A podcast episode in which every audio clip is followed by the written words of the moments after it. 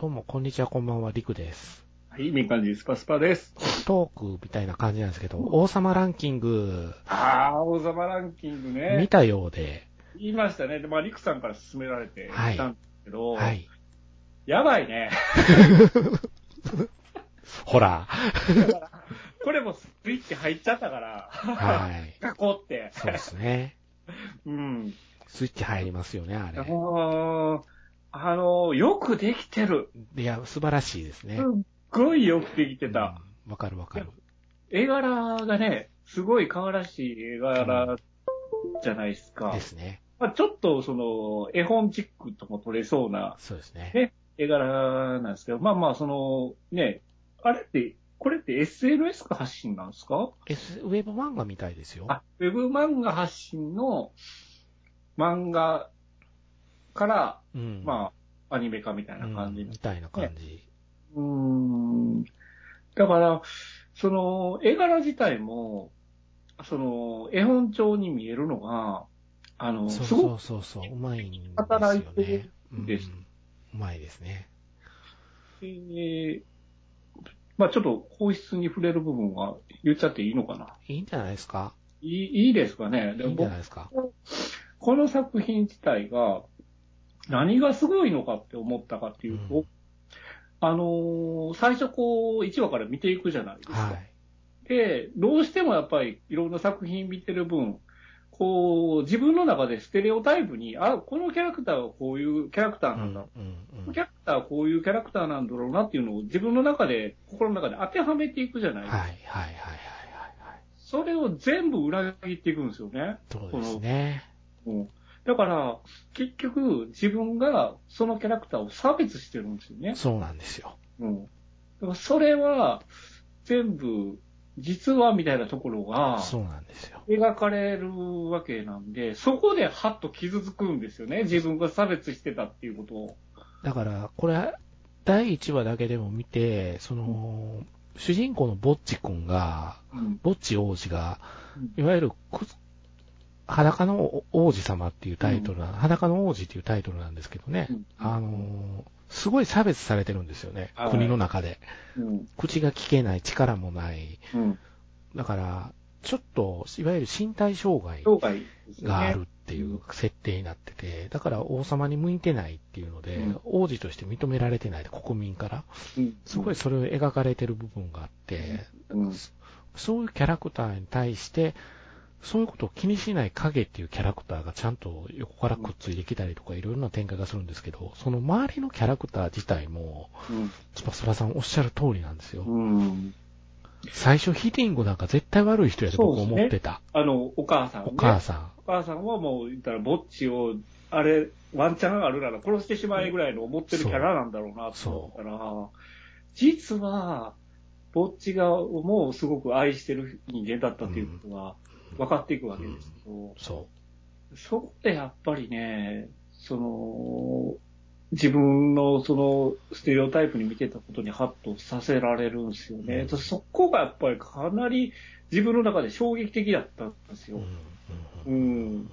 なんか、一見絵柄帳を言ったら、その、ちょっと年齢層低めなのかなと思ったら、全然そうでもないですよないですね。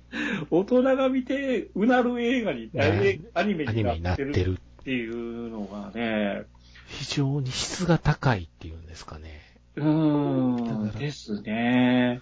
さりげないことでもものすごい差別ってあるんだよっていううんところをきちんとすごく描いてるんで。その差別に対して、すごくその、なんていう、されてる側うん。は、じ実はよくわかってる、すごくそれに傷ついてるっていうのもちゃんとこれ描いてるんで、うんうんそそういうところとかもすごく繊細なテーマがものすごく下敷きにドンとあるんで、ねうんうん。ベースがしっかりしてるっていうのかな。そうですね。それに対してはすごく理解者がとても大事なんだっていうとこも、うんうんううん。ん、ドスンとくるように作ってあったんで、ですよね。だから、本当に涙こらえて見るのが大変。娘横にいるしの。おえつしそうになってる。必死で生きてけて。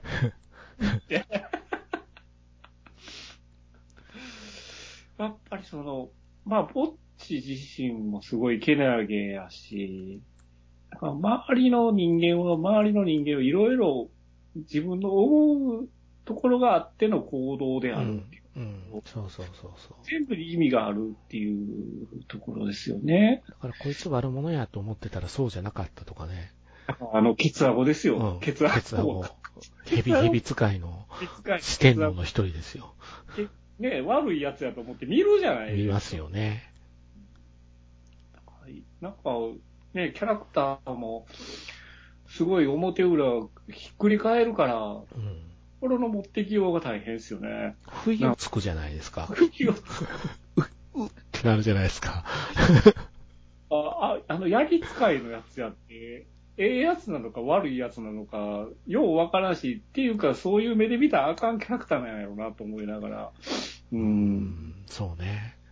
うん。だから、非常に奥深い、うん、物語構成になってるなっていうのは、ですね。すごく感じるなと思って。うんうん、弟のダイダも、ね、ゲームオブスローンズで言えば確実に悪いやつなんですよ。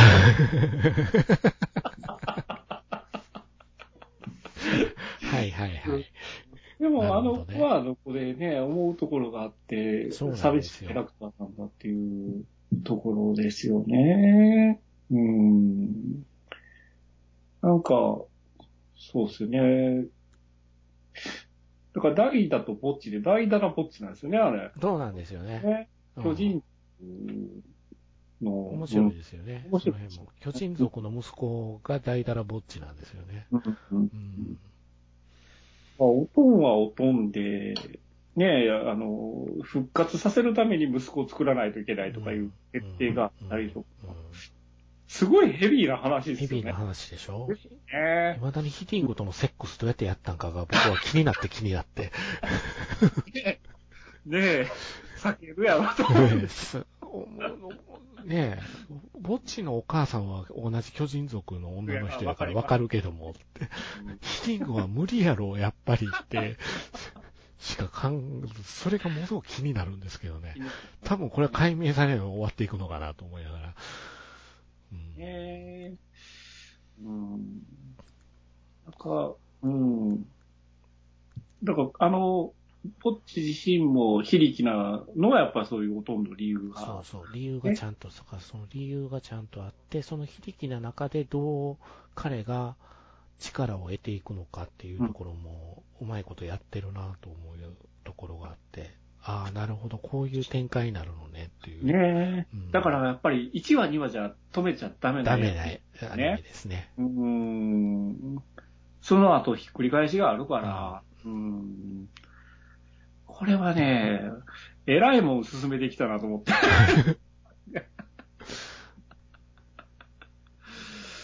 いやー、やられましたよ、本当に。その、うん、その泣きのスイッチを心得てるんですよ。やっぱり。ほ、うんで、その泣きのスイッチを心得ながら泣いてるお前ほんまに分かってんのかって言われてるような アニメですよ、これは。そうですね、かなり挑戦的な、挑戦的やと思います、僕は。ですよね、うん。非常にアニメ化に成功してる一作かなと感じますね。影は影であれ何かよくわからんですかわからんです、わからんです。暗殺一家だったっていうところの、そういう一族だったっていう。ね、一族だったっていうのはわかりますけど、果たして人間なのか何なのかもよくわかんないですからね、あれね。だから存在的にはカムイみたいなもんなんだろうな、やっぱりって。うん、このカムイってもともといわゆるブラック関係の話につながるじゃないですか、あれって。そうですよね。だからそういう民族差別もちゃんと入ってんのよな、うん、これって。そうね。そう、こうですよね。うんうん、だから決して子供向きじゃないない。大人向きであり、非常に教養アニメでもあるかなと、うん、うん、だと思いますね。これは深いっすよ、マジで。うん、えらいもん進めてきましたな。そんスパスパさんにもう一つ面白いアニメを進めておくと、オットタクシー面白かったですよ。タクシー、オットタクシー全くわかんないです、ね。アマゾンプライムで落ちてますよ、オットタクシーも。オットタクシー？はい。あ、だから、考察って出るぐらいやから深いんでしょう深いですね。ああ、絵柄は全然なんか想像してたの違うな。なんだこれ、セイウチみたいなの。それが主人公なんですよ。そうなんですね。ああ、はあ、なんか動物が、そうです。こう、まあ、実際の人物を、なんかデフォルメしてるような。そうそうそうそう。あのー、ありましたよね、ディズニーの。あ、ズートピアみたいなね。そうそうそうそう。感じの。感じの。ね、うん。ミステリーなんで、基本。ああ、そうなんですね、うん。ヤクザとかね、いろいろ出てくるんですけど。ああ、そうなんですね。ええ、全部動物なんですよ。ダークですよ。かなりダークですよ。うん。それも見出すとね、止まらない。ええー。次どうなんの？次どうなんの？って。え、劇場版やるんですか？やるんですよ。4月の、4月の頭かな。うん。ええー。総集編みたいな形でやるみたいですけどね。僕はどっちかと映画で見るよりも、アニメで続く、いわゆる12話通して見た方がいいかなと思ってる作品。えー、これは涙こらえないといけない展開にはならないなならない。ならない、ならないかな。あの、娘と見ても大丈夫ですか？と思いますけどね。あ、本当ですか？うん。あ娘ちゃんに見せるのは道徳的にどうかと思いますよ。内容的にちょっと。うん、ちょっと。あいわゆるクライムサスペンスなんで、きちんと。ああ、そうなんですね。うん。ん。なるほど。見出すと止まらなかったなああ、これ、これはちょっと見てみます。はい、ぜひ。うん。そうですね。いや、王様ランキングはしめしめですよ。サマランキングはやられましたね。見てよかったですけどね。うん。まあ、ちょっと僕2期に入って失速した感があったんですけど、うん、やっぱりね、あの、墓地が動かないと、そうですね。ちょっとなかなかお話が転がらないっていうのが。うん。